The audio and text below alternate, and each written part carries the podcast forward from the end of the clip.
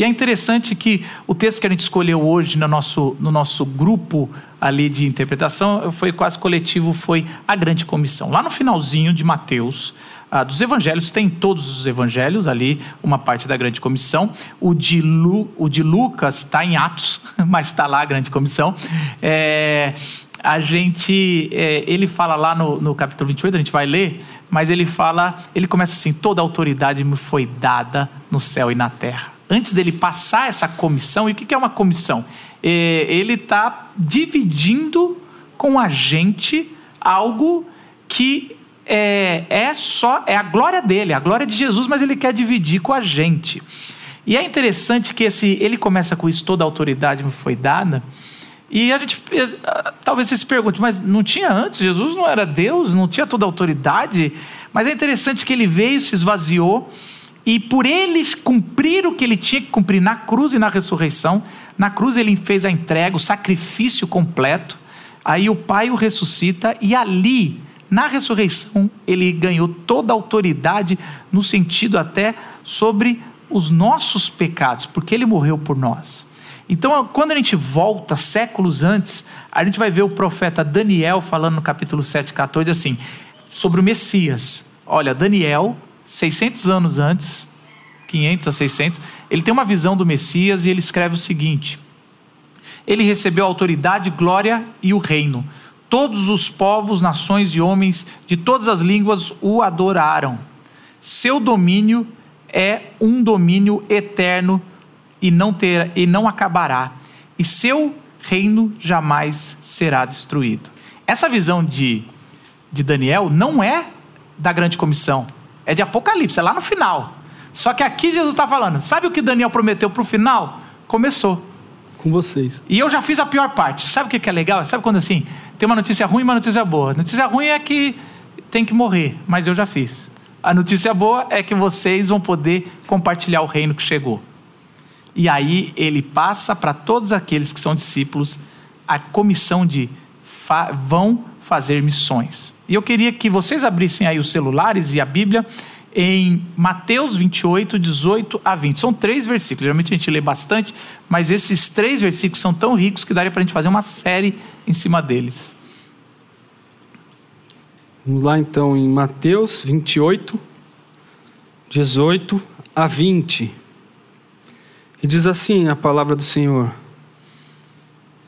Então Jesus aproximou-se deles e disse: Foi-me dada toda a autoridade nos céus e na terra. Portanto, vão e façam discípulos de todas as nações, batizando-os em nome do Pai e do Filho e do Espírito Santo, e ensinando-os a obedecer tudo que eu lhes ordenei. E eu estarei sempre com vocês até o fim dos tempos. É que Deus ilumine a sua palavra. Eu queria começar com essa primeira parte, a gente vai fazer parte por parte, porque até porque já está dividido aqui o texto, né? Direitinho, ele começa assim que ele fala que toda a autoridade foi dada para ele. É muito interessante se eu falar mais uma coisa da autoridade que até falei para um, um grupo de interpretação bíblica que eu tenho na internet. É, Paulo, quando vê o que Jesus fez, e Paulo é um judeu que entendia o que Daniel, que Isaías, ah, todos Ezequiel, tava, todos os, os, grandes profetas e os outros também estavam proclamando. Ele fala que essa toda essa autoridade é destronar as potestades nos, nas outras nações. Até então a única potestade que era destronada era é, a de Israel. E ali ele fala: quando Jesus morre por todos, ele destrona as outras nações. Por isso que em Mateus você vai ver Jesus indo para os seus. Mas depois da cruz e da ressurreição, ele manda vão por todas as nações. Porque agora eu já destro... eu venci todo o mal.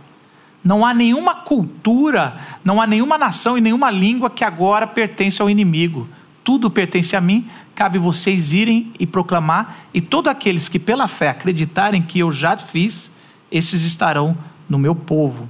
Então, a marca, a marca do, do, dos seguidores de Jesus é essa marca chamada discipulado. E o discipulado ele é tão abrangente que os dois outros pontos têm a ver com o discipulado. O ensinar, o batizar e mais do que isso, o congregar, tudo está dentro dessa marca que é de todo cristão. Então, essa marca que é feita pelo Espírito Santo, é lógico, ela, ela tem, é, ela vai trazer para nós que o tempo todo nós ou somos influenciados ou estamos influenciando. Ou você está pregando o evangelho ou alguém está pregando alguma coisa para você. Não existe neutralidade na fé cristã e no, e no seguir Jesus. Quando Jesus chamou os seus discípulos, ele falou: olha, larga o que você tem e venha. Não existe um, eu acredito em você, mas vai, Jesus.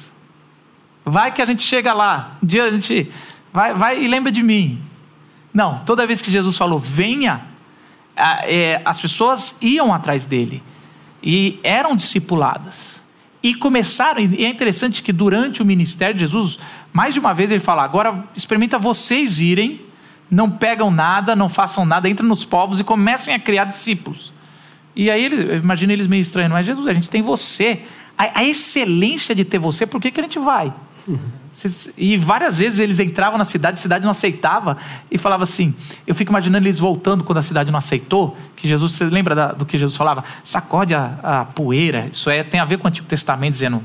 É, essa, nem a poeira aqui vale a pena a mensagem, né? Essa responsabilidade essa eu não tenho. É, é, eu não tenho. Minha parte eu fiz. E aí eu fico imaginando os discípulos voltando, que eles foram dois em dois, e falando assim: Gustavo, foi, mas já pensou se fosse Jesus? Ele já chegava já levantando dois paralíticos.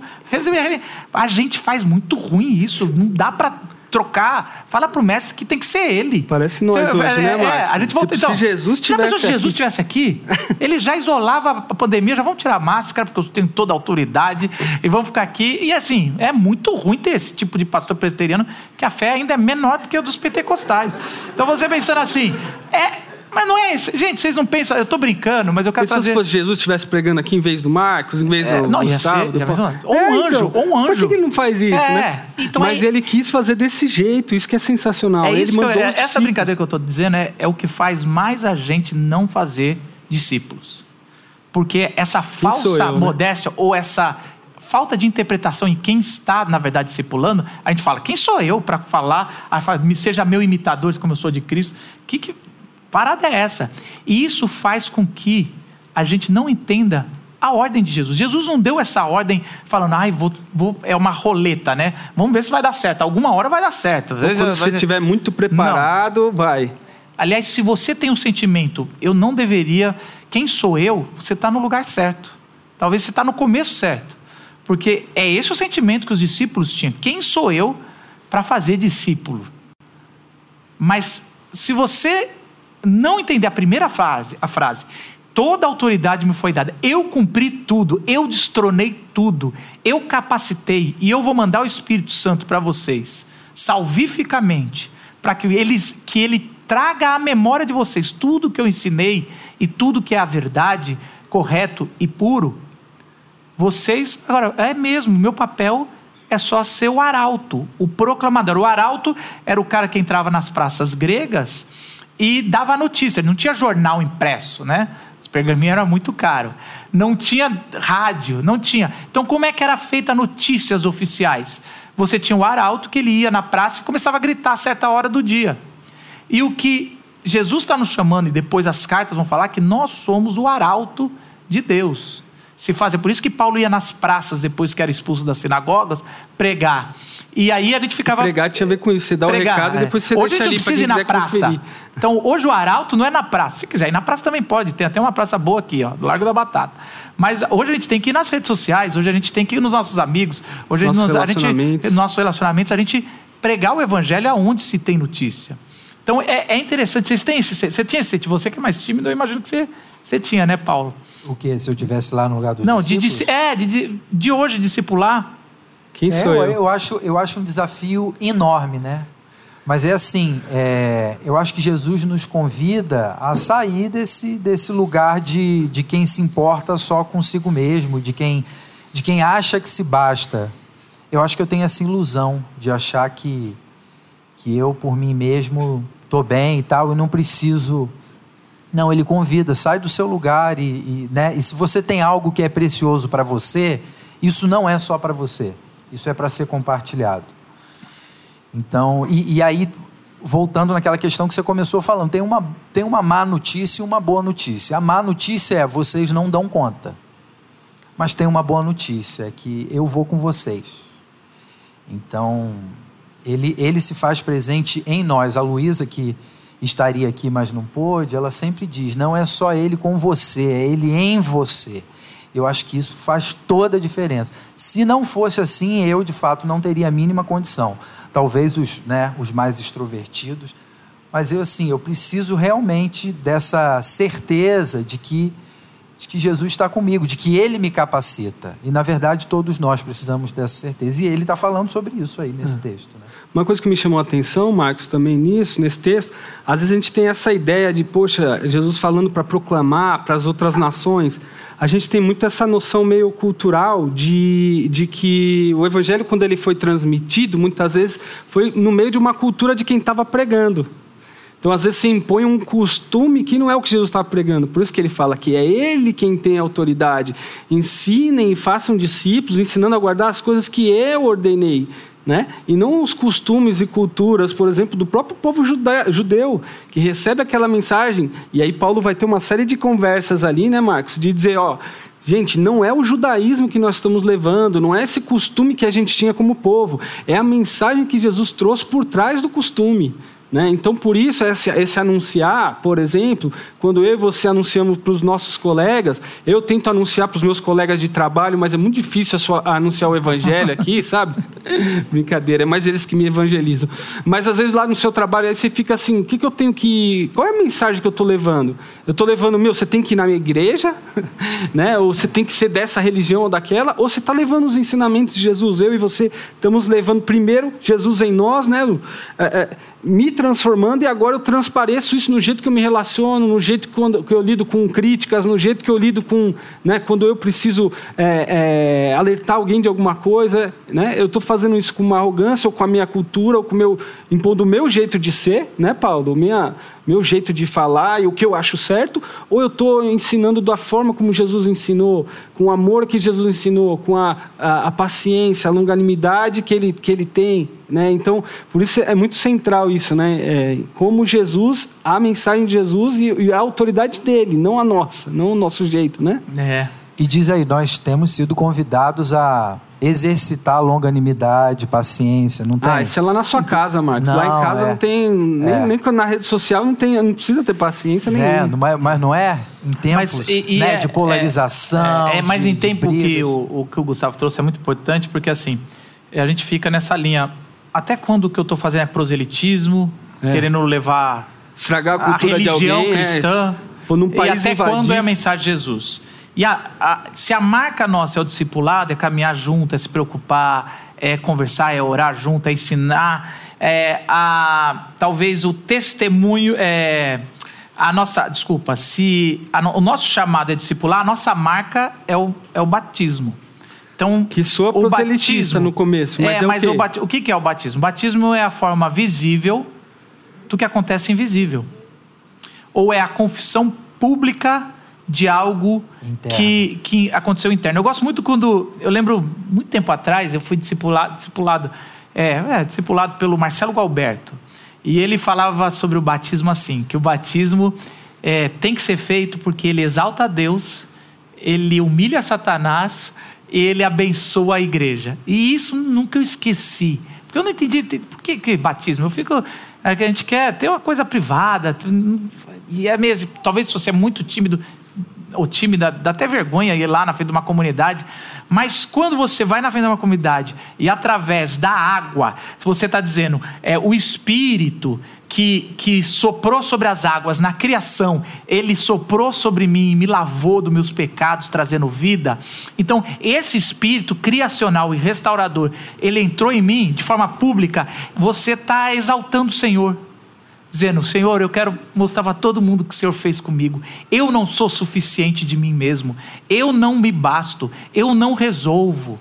Por outro lado, você está falando para o inimigo, que a gente sabe, o inimigo das nossas almas, às vezes eu brinco aqui, mas a gente sabe o que ele tem nos machucado, quantas vezes o inimigo tem destruído a nossa nação, a nossa sociedade. A gente vê a, a, de todos os tipos e todas as esferas, Satanás tem dominado esse mundo, no sentido de ele tem é, levado pessoas para o mal. Patrocinar mas, iniciativas de morte. Né? Patrocinar né? iniciativas de morte. E toda vez que alguém é batizado, ele está sendo. Ele perdeu. É uma forma pública de falar: você perdeu sobre essa vida.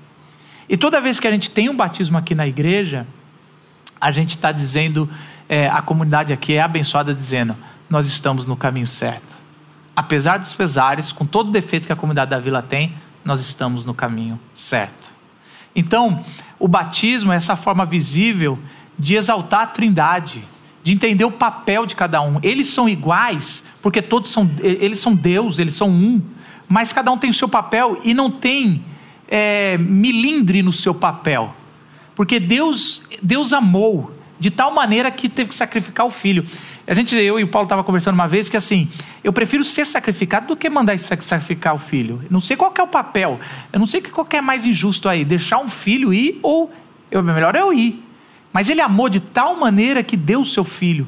Jesus, ele cumpre o papel do cordeiro, do servo sofredor, do que veio se sacrificar. Por isso que quando ele se sacrifica, o Pai, em amor, ressuscita e ele tem toda a autoridade porque ninguém pode ir contra o que Jesus fez. E qual é o papel do Espírito? O papel do Espírito é ser derramado depois que ele fez isso a todos nós, dando dom e regenerando. É o Espírito que convence a gente do pecado que a gente precisa nascer de novo. Então, no batismo, todos estão representados. Por isso que a gente batiza em nome do Pai, do Filho e do Espírito Santo. É a forma visível do que nós estamos fazendo. Vocês querem complementar alguma coisa? Que eu não, não deixei nada. Você foi muito bem. Acho eu, fui, eu esqueci, eu devia ter parado antes e deixado. A gente nem tinha falado sobre isso, mas você fez bem melhor hoje. e eu acho que o último ponto: se, se o nosso chamado é para o discipulado, a marca é para o batismo, a gente tem. É, deixa eu pegar minha colinha aqui. A gente tem a nosso. O nosso testemunho é obedecer. E eu acho que isso é legal, porque no final ele fala é, obedecendo ou guardando. Essa palavra foi trocada nas traduções mais modernas porque o guardar, a gente, de, a gente pensa que é decorar, mas nas línguas originais, o, guarda, o guardar é, é decorar, sim. Por, uma, por um lado é decorar, mas não existe palavra no hebraico, por exemplo, isso foi em grego, mas no hebraico sobre obedecer ou ouvir e não obedecer. É. Por isso que a oração que o judeu faz três vezes ao dia é ouve Israel, chamar Israel. Então ele está trazendo sobre eu quero guardar, ouvir e obedecer. Claramente, quando ele fala sobre é, ensinando a guardar, obedecer, Jesus está trazendo o chamar Israel. Ele está falando sobre o, o guarde essas palavras. Ouve, ouve, ouvir no sentido de obedecer. Então, a nossa marca não é uma pauta política. Por isso que o que está por aí e bancadas que se dizem verdade não nos representam. Porque essas não são as nossas marcas. Porque pode ter divergências. A nossa marca não é ah, nem a nossa pregação. A nossa pregação é o nosso chamado. Faz parte, mas não Faz é... parte. Não é a nossa, não é a, a, a, não é o nosso, o nosso testemunho ali. Cartão então, de visita. A nossa, é o nosso cartão de visita. Então, o nosso cumprimento da missão, é, o nosso testemunho é obedecer.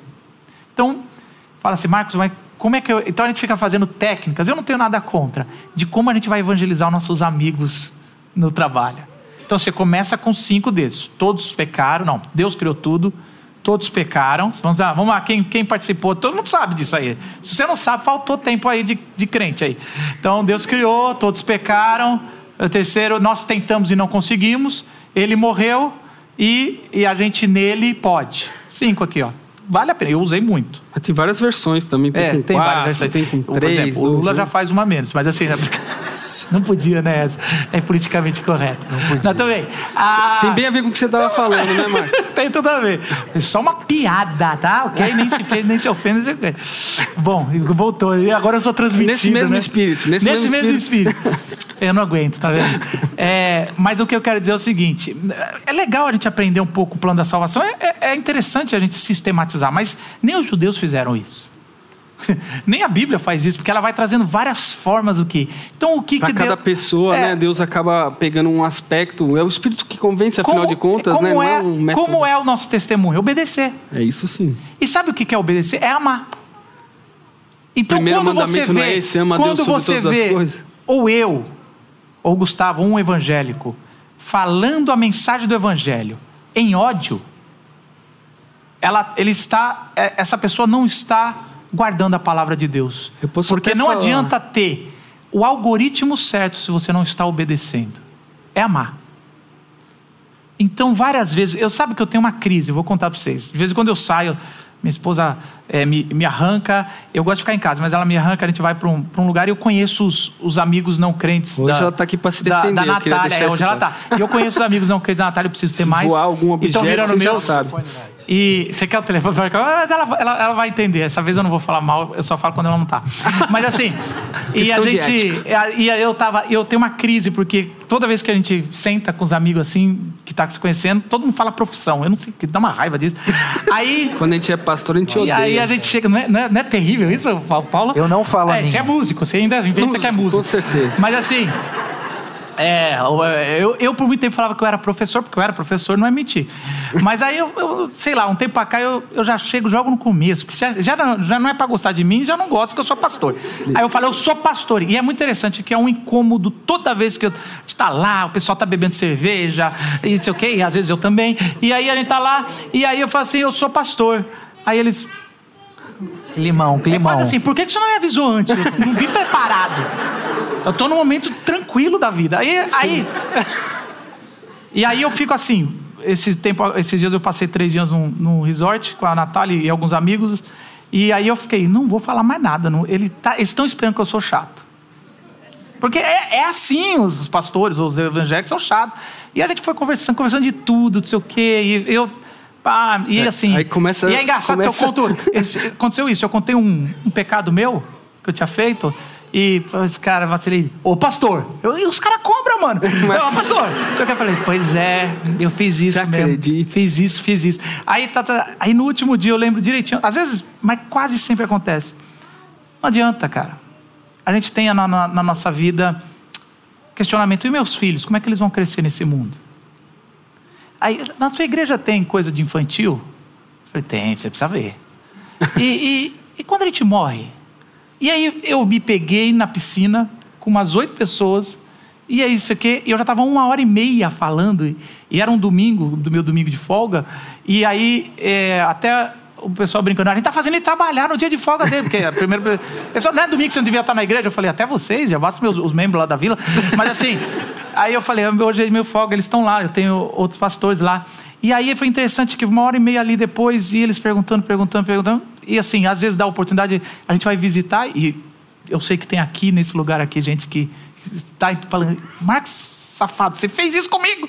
Eu calma, é só obedecer, no sentido de, vai fazendo, que uma hora não adianta, o Espírito vai lá e vai falar, pergunta isso, e aí você, uma hora que a pessoa abriu a oportunidade de- da chave da- do, do coração, você pega. Eu sempre falo assim, o problema é que, ah, não, isso aí... ah, Vou te chamar o meu pastor, vou te dar um, um link do YouTube para você assistir um negócio. Não é assim.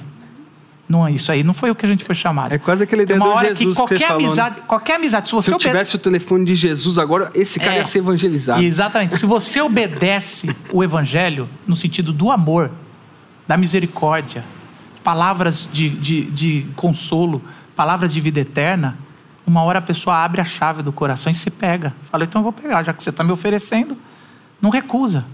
Mas ora para que Deus faça os seus amigos. Talvez você tenha um pai, talvez você tenha uma mãe, talvez é o seu filho que está segurando a chave e você ora e fala: Senhor, eu quero obedecer, eu não quero forçar, porque a pior coisa do mundo é você forçar a mão de alguém que está segurando a chave do coração. Mas eu quero dizer que se você amar, se você refletir Cristo, Ele abre a chave e você pode pegar. Então eu queria orar por Ele não vocês. invade, né, Marcão? É? Ele não invade, né? Ele não inva- Ele não invadiu a nossa. Ah, nossa, eu tô lembrando aqui de mim. Não- Quantas vezes eu segurando a chave aqui, assim, com 17 anos, né? E aí, Deus não invade, não vai arrancar da mão. A hora que, de alguma forma, né? Acho que, acho que eu tô começando a entender. Eu quero entender melhor. Eu tô com alguma pergunta aqui. Aí Jesus fala: se você abrir a porta, eu vou Eu entrar. acho que é, é que é que nem quando Jesus chegou para os discípulos e falou: Vocês estão meio chateados porque eu estou falando coisas meio difíceis da vida? Porque tem dificuldade, gente. Jesus, ele confronta. Quando mexe né, no, em algumas coisas, a gente não gosta. E aí Jesus falou: vocês querem ir? É tão legal, um, um líder que libera. Todo líder fala: vocês não vão, se vocês fossem, vocês são traíra. Vocês ou me ama ou me deixa. E aí ele chega e fala assim: ó. O pessoal está indo embora. Vocês querem, querem ir? O pessoal está indo embora, vocês também quer querem ir? Vai, vai viver a vida. Imagina a saudade de Pedro da esposa. Outros assim, ah, eu vou voltar para casa. Aí ele fala: para onde eu vou se só você tem palavra de vida?